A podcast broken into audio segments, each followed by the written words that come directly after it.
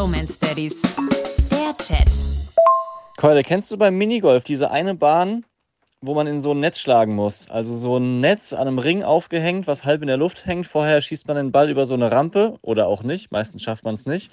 Und regt sich dann auf, dass es nicht geklappt hat.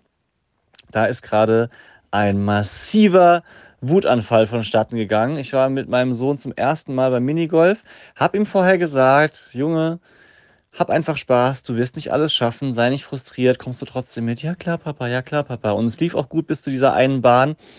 Gott ist er ausgerastet, weil er es nicht geschafft hat.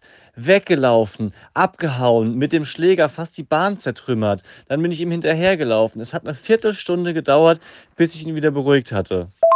Oh ja, die Bahn kenne ich. Da gab es immer Stress. Das ist doch meistens so eine der letzten Bahnen. Also weißt du, vorher hat es so richtig gut funktioniert und es klappt alles in Ordnung und dann kommt das Ding und versaut dir voll den Schnitt.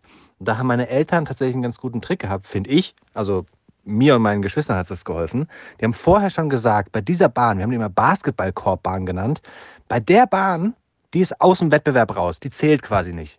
Und dann war es in Ordnung.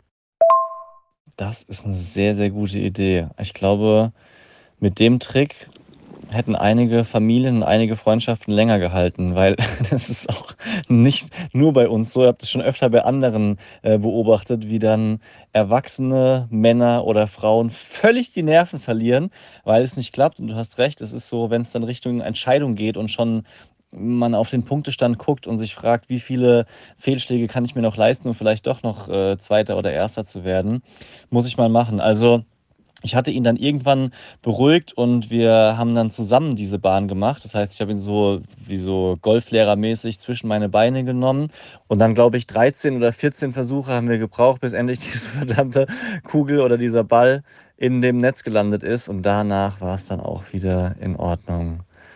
Da machst du was durch. Die Bromance Daddies.